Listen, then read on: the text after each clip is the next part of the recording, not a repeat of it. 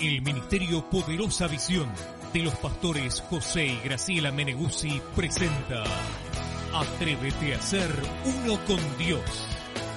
Un programa que nos desafía a conocer el poder sanador del Espíritu Santo. Recuerde que puede visitar nuestra página www.ministeriopoderosavision.com, la casa profética donde los sueños se hacen realidad.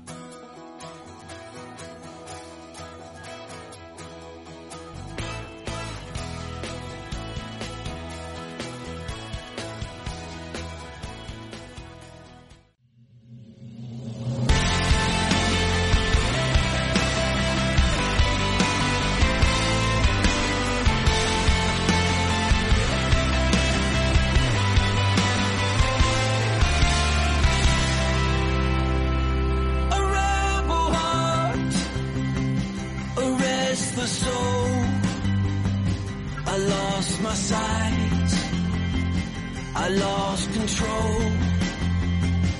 A cry for hope.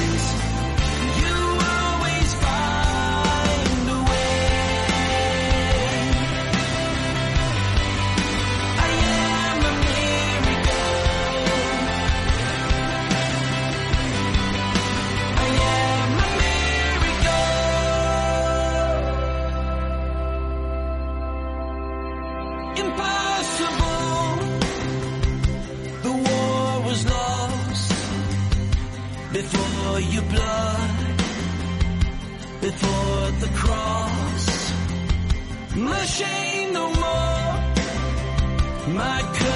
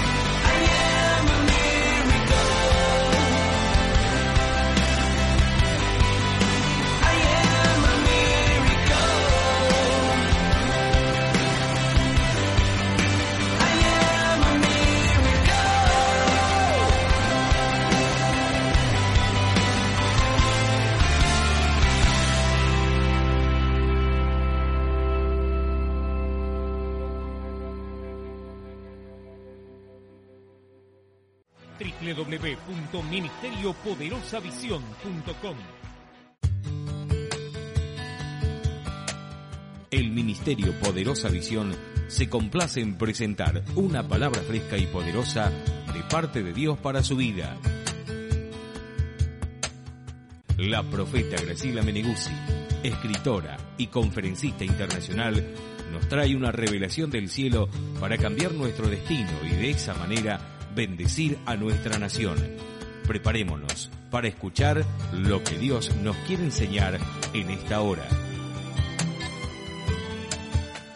Yo quiero participarles unos versos que están en Primera de Samuel, capítulo 16, desde el verso 14 en adelante, porque quiero hablar acerca de un evento que sucede en un momento donde usted sabe que Primera de Samuel, capítulo 10, Dios unge a través del profeta Samuel a Saúl, ¿verdad? El pueblo le pide rey, como tienen otras naciones, haciendo eh, la diferencia, diríamos, en ese momento partiendo lo que era el gobierno teocrático y comenzando a tener un gobierno, diríamos, de reyes, una monarquía. Y luego nosotros llegamos a estos días a una democracia, que es lo mejor que nos puede pasar, porque si no sería así, una anarquía, ¿no? Eh, no es lo mejor, no es lo perfecto, pero es lo mejor que nos puede pasar. Ahora, lo es bueno que el pueblo de Dios todavía tenga una monarquía espiritual y que podamos reconocer a nuestro Dios. Y eso sucede cuando usted ve los milagros. Usted tiene quizás autoridades naturales a los que usted se tiene que someter porque si está enfermo tiene que ir al médico, si usted tiene un problema legal tiene que ir a los abogados, pero cuidado, que el pueblo de Dios aquellos que hemos sido injertados en el olivo y que por eso tenemos nombre de judío, hemos sido adoptados en ese olivo verdadero y cuidado porque somos judíos de adopción y ese pueblo tiene una monarquía y sobre ese juez que le está dictando leyes hay un juez superior y sobre ese médico que le está dictando leyes hay un médico superior. Amén. Y por eso estamos reunidos aquí porque queremos darle gloria a ese rey, a esa persona que nos gobierna, a ese que reconocemos como el supremo, ¿verdad? Estamos aquí para reconocer a nuestro Dios, ese Dios que es por sobre todas las cosas y sobre todas las autoridades de la tierra. Pero el pueblo de Israel en un momento elige estar bajo una autoridad terrenal, deja a Dios y le dice al profeta Samuel, danos un rey que nos gobierne, como tienen todas las naciones. Y ese es el problema que a veces tenemos, queremos ser como otros, queremos imitar cosas. Y qué bueno que es nosotros reconocer que cada uno de nosotros somos una persona independiente, creados para algo especial, hemos sido formados, capacitados con las capacidades y las habilidades específicas para ser una persona como ninguna otra. Pero dice el pueblo, danos un rey. Y aunque esto desagradó a los oídos de Dios, el, Señor, que en su voluntad permisiva nos permite a veces caminar por esos senderos que en realidad no son de tanta bendición, pero Él no va en contra del libre albedrío que le ha dado al hombre. Y por eso le permite al profeta que le dé o que le levante a ese rey. Y dice que unge a Saúl. Y Saúl en el capítulo 10 de Primera de Samuel es ungido como el rey de Israel. Pero ese rey que representa la carne, porque Saúl no se somete a Dios en, en todas las cosas. Aún así Dios lo permite por 40 años. Es algo que a mí me asombra. Y, él, cuando Dios le habla y cuando Dios le da las indicaciones, él las hace a medias. Y sabe que obedecer a Dios a medias como no obedecerlo. Por eso Dios en el capítulo 16 unge a David, el rey que representa el verdadero rey. Por eso a Jesús le dicen hijo de David. El reino eterno. David representa el amado de Dios. Dice, yo me levantaré, me proveeré rey conforme a mi corazón. O sea, Dios escoge a hombres y mujeres que tengan su corazón, con errores y con problemas y con debilidades, pero que tengan el corazón para Él. Dios no está, fijando en nuestras capacidades, no se está fijando en nuestro conocimiento, ni tampoco presta atención a la fortaleza que tengamos, sino a nuestro corazón. Por eso no se deje culpar por el enemigo si ha cometido errores, si ha incurrido en situaciones o tiene algunas debilidades. Pídale al Señor perdón, pídale que Dios le sane, le fortalezca, pero siempre entienda esto. Dios está buscando un corazón como el de Él. Amén. Lo que busque de Él. Por eso en este trozo de la escritura que vamos a leer, vemos que ese rey que Dios desechó por no ser obediente, hablo de Saúl, Dios permite que el verdadero rey que se estaba levantando, que ya había sido escogido y había sido ungido, esté a disposición de ese rey. Qué humildad. Esto me lo mostró el Señor, pero en realidad yo tengo un, verso en específico que le quiero resaltar, solamente eso. Pero vamos a leer el verso 14, primera de Samuel 16, verso 14. Dice, el Espíritu del Señor se había apartado de Saúl y lo atormentaba un mal espíritu enviado por el Señor. Sus servidores le dijeron, ya ves que le está atormentando un mal espíritu. Permite a tus siervos que busquemos a alguien que sepa tocar el arpa. Así cuando te sobrevenga el mal espíritu, él tocará y te sentirás mejor. Saúl les ordenó. Búsquenme a alguien que toque bien y tráiganmelo. Entonces uno de los servidores le dijo, yo conozco a un hijo de, de José, que tengo acá, de Jesé, el de Belén, que sabe tocar y que además es valiente buen guerrero, elocuente, atractivo, y el Señor está con él. Saúl mandó emisarios a decir a Jesé, envíame a tu hijo David, el que está con el rebaño. Jesé preparó un asno, y este es el verso que yo voy a, tratar de resaltar, creo que es el verso 20. Este es donde me voy a centrar para dejarle un pensamiento, pero quería que usted viera eh, eh, diríamos, en un contexto todo lo que está sucediendo. Había un espíritu malo que venía en contra de Saúl y dice que eh, los servidores de Saúl le dijeron, ¿por qué no, no traes a alguien que toque? Porque cuando la música venga, ese espíritu cuando venga sobre ti se va a apartar. Y alguien dijo, bueno, yo conozco a alguien que toca bien, es atractivo, es una persona que tiene buena apariencia, es una persona que quizás es una persona eh, sobria, dice una persona prudente en sus palabras, en su, en su forma de comportarse. Y entonces dice que fueron a, buscarlo. Dice, envíame a tu hijo David, le dijeron a Isaí, el padre. Yo tengo otra versión, por eso aquí dice Jesé. Envíame a tu hijo David, el que está con el rebaño. Y Jesé preparó un asno, creo que es este el verso 20. Eh, tomó pan, debe ser un odre, porque aquí tengo un pellejo que no debe ser una vasija de vino. Bueno, aquí en esta versión dice un pellejo, ¿no? Dice, tomó Isaí un asno cargado de pan, una vasija de vino y un cabrito y le envió a Saúl por medio de David su hijo. Y viniendo David, eh, y viniendo David a Saúl estuvo delante de él y él le amó mucho y le hizo su paje de armas. Y Saúl, vamos a leer hasta el 23, y Saúl envió a decir a Isaí, yo eh, te ruego que esté David conmigo, pues ha hallado gracia en mis ojos. Y cuando el espíritu malo de parte de Dios venía sobre Saúl, David tomaba el arpa y tocaba con su mano y Saúl tenía alivio y estaba mejor y el espíritu malo, malo se apartaba de él. Y cuando vemos aquí cómo obra Dios, ¿no? Eh, aquí tenemos al nuevo rey, ya ungido, en el primera de Samuel 16, ya ungido, en los versos anteriores ya Samuel lo había ungido. Sin embargo, el rey que estaba, el rey que estaba, eh, habiendo desobedecido y teniendo un tormento espiritual, de todas las personas del reino, alguien dijo, David,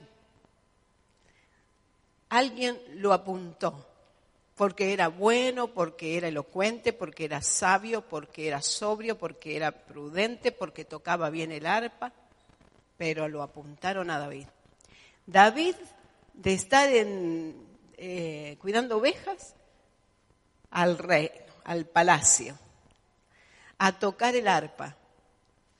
Y yo me puse a pensar, el verdadero rey al servicio del que iba a salir. El verdadero rey, el ungido, el que iba a permanecer al servicio del que no se había portado bien. Y Dios tiene esa forma de actuar. Por eso cuando nosotros juzgamos y juzgamos como hombres, dice eh, Jesús, vosotros juzgáis lo que no sabéis. Y después dice, yo soy de arriba y vosotros sois de abajo.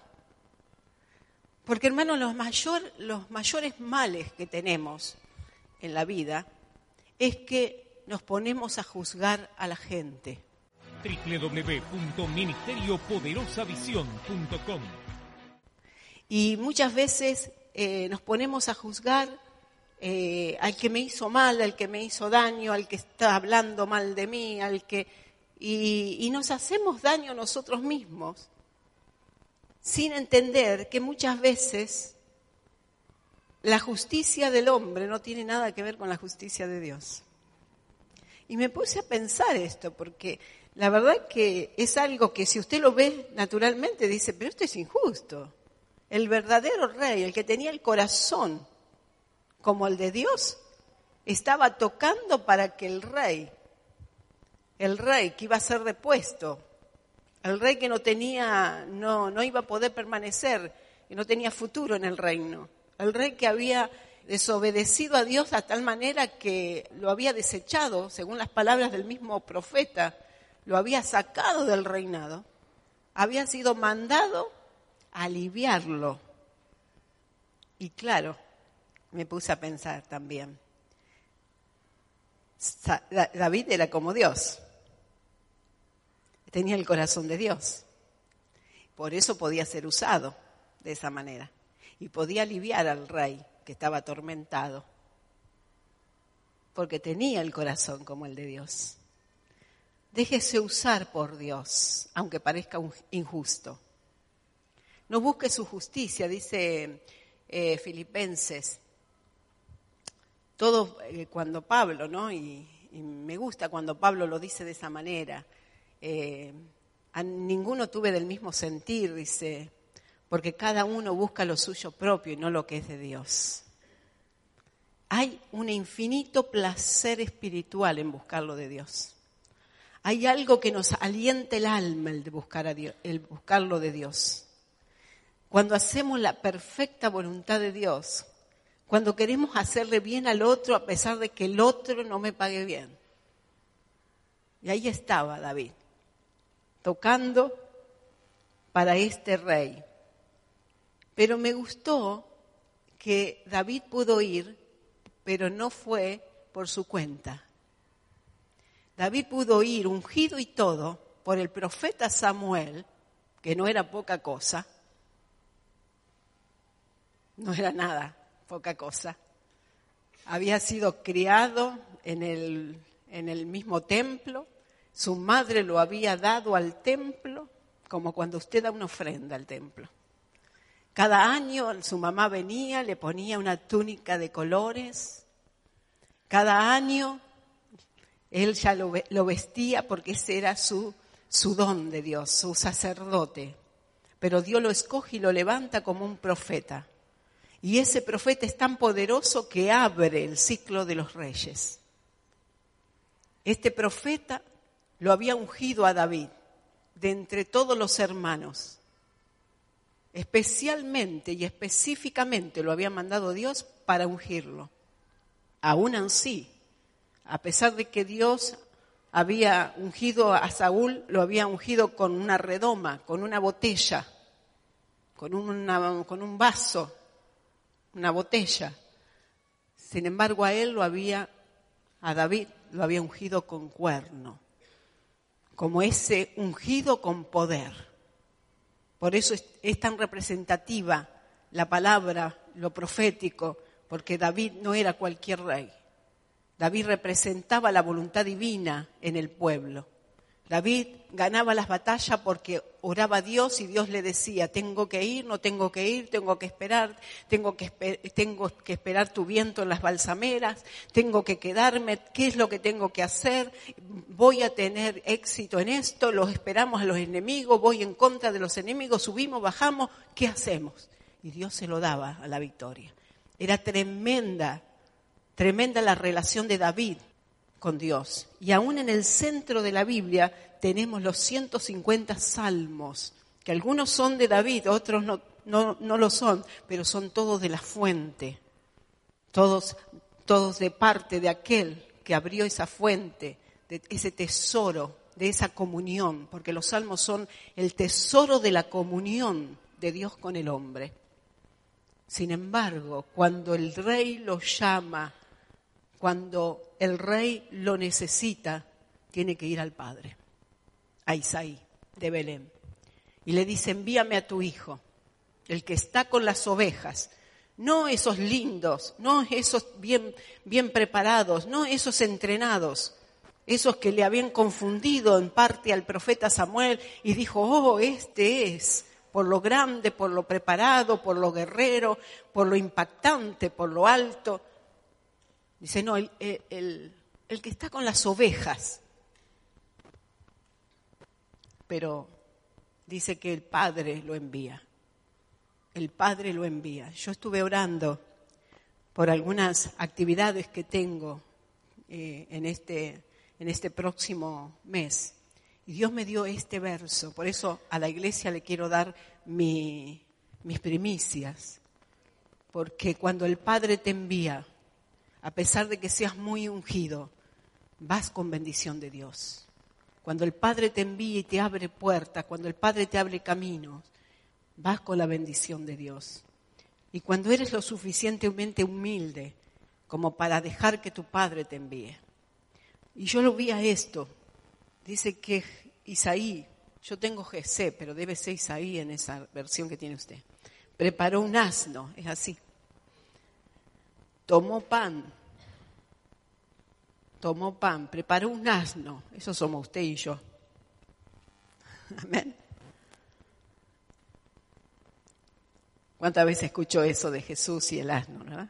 El asno estaba feliz por entrar en Jerusalén, en Jerusalén y todos los y todas las, cosas que hacían y todo lo, la pleitesía que se le rendía y, dice que Jesús le toca la cabeza al asno y dice tranquilo, no es por vos. Amén. Así que tóquese la cabeza y diga tranquilo, no es no es por vos. Dice, y tomó Isaí un asno cargado de pan, cargado de pan, y una vasija de vino, y un cabrito, y lo envió a Saúl por medio de David, su hijo. Isaí envía a su hijo con un asno cargado de pan, una vasija de vino y un cabrito. Y el, el Señor me hablaba acerca de esto. Esto es lo que cada uno de nosotros tenemos que tener. Tenemos que tener pan. Dios siempre nos está necesitando como sus hijos, como sus hijas, para compartir la bondad de Él. Pero necesita que nosotros tengamos pan. ¿Hasta cuándo? Dice, lleno, un asno completo, un asno lleno, cargado de pan. Y dice, y una vasija de vino, el Espíritu Santo. Así como el pan representa la palabra de Dios, esa palabra que comemos todos los días en nuestros devocionales, esa palabra que siempre anida en nuestro corazón, esa palabra que siempre nos tiene que acompañar en nuestro diario vivir, en nuestro ir y nuestro venir, en esas circunstancias que nos toca pasar, buscar la palabra de Dios y decir, esto tiene que ver con esto, y yo voy, voy a confiar en Dios por esta palabra. Así también, esa vasija llena del Espíritu Santo, ese poder de Dios dentro nuestro. No, no nosotros, sino Él en mí. Dice, más, ya no vivo yo, sino que Él vive en mí. No mi propio relato, sino el relato del Espíritu Santo. No mi propio conocimiento, sino el conocimiento del Espíritu Santo. Ayer, mientras estaba ministrando y el Señor me mostraba justamente esa persona que tenía ese dolor en el huesito, ese huesito que nos duele a las mujeres porque después que parimos nos queda ese dolor en ese huesito dulce que los hombres no saben de eso, ¿verdad? Y eh, ese dolor en las caderas y me mostraba ese, ese problema en las plantas de los pies y tres o cuatro personas se sanaron ayer de espolones, pies planos, un desgarro, ahí está. Este, y la verdad, ¿de dónde salió ese conocimiento?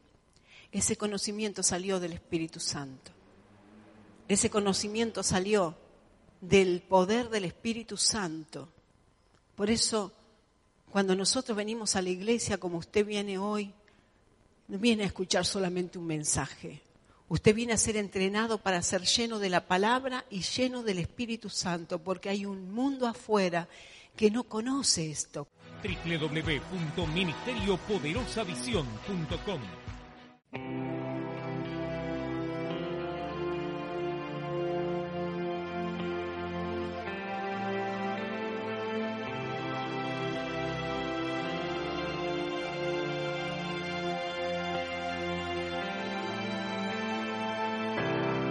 I was stumbling in the darkness, couldn't see my hand in front of me. I was sending up in SOS, all was lost, you came running. Nowhere to run, nowhere to hide. You sent the shadows scattering went through the clouds of piercing light. Saw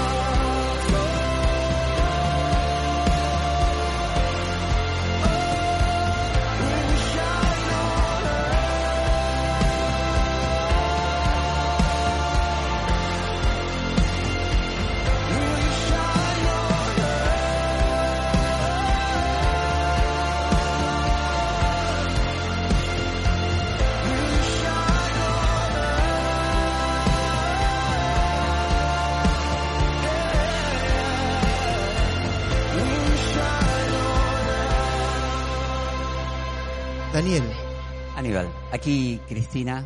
Ella había sufrido un accidente hace poco. Ella le había quedado una secuela en el ojo izquierdo, no podía ver. Y el domingo pasado en la administración, ella pasa aquí adelante y de pronto el Señor hace un milagro y ella empieza a ver de ese ojo. Cristina, cuéntenos. Que acá tengo los estudios. Tiene todos los Eh, estudios. los estudios que ese, esa visión del mismo golpe había quedado atrofia en el, en el bulbo, eh, imposible de volver a recuperar mi ojo. Yo confié, yo nunca tomé, nunca dije nada. Yo empecé a ver te- este el ojo El golpeado. El ojo izquierdo. Usted no el veía del ojo izquierdo. No, no, no, no. Se me había caído el párpado. Digamos, sí. ese tiempo de accidente usted no perdió la vista, la, la pérdida total de la vista. No podía ver nada. No, ¿Y qué este sucedió cuando nada. usted llegó el domingo, el domingo aquí a la reunión? Y el domingo me empecé a ver. Ya habíamos, habían ido todos. Y yo le dije al pastor, pastor, estoy viendo. Le dije a mi esposo, ¿dónde estaba mi esposo? Y yo, mm, eh, la alegría que tenía de poder recuperar mi ojo, nada más. Usted no veía nada, nada. Y ahora usted puede ver de aquí, Sí, puede estar todo. distinguiendo a las personas. Todo, todo, todo. todo. Y fue en el domingo, ¿y este qué pasó? En medio de la reunión, cuando Sí. en medio de la administración usted sintió el poder de Dios en su, en Sí. su cuerpo, donde trajo la sanidad, donde usted no veía, ahora puede ver. Sí. ¿Qué te Gloria a? Dios. Un fuerte aplauso, estamos escuchando ceguera en el ojo. Y aquí están los estudios donde está justamente la pérdida y el sello y la firma del médico, donde está diciendo que la pérdida total del ojo. Pero en la reunión, en medio de la reunión, en medio de la administración, cuando la unción estaba administrando, cuando la presencia de Dios estaba tocando nuestras vidas, da testimonio y fe delante del Señor que aquello que no, no podía ver, hoy está viendo. Es un milagro poderoso de Dios. Gracias por compartir este momento juntos.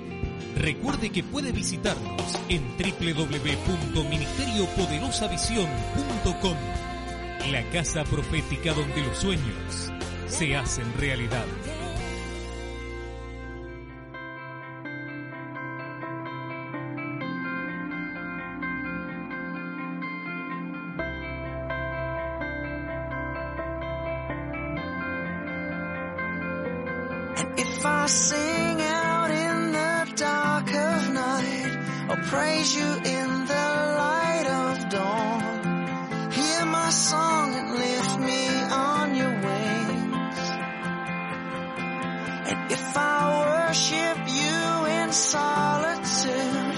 Join a choir ten thousand strong, hear my song till all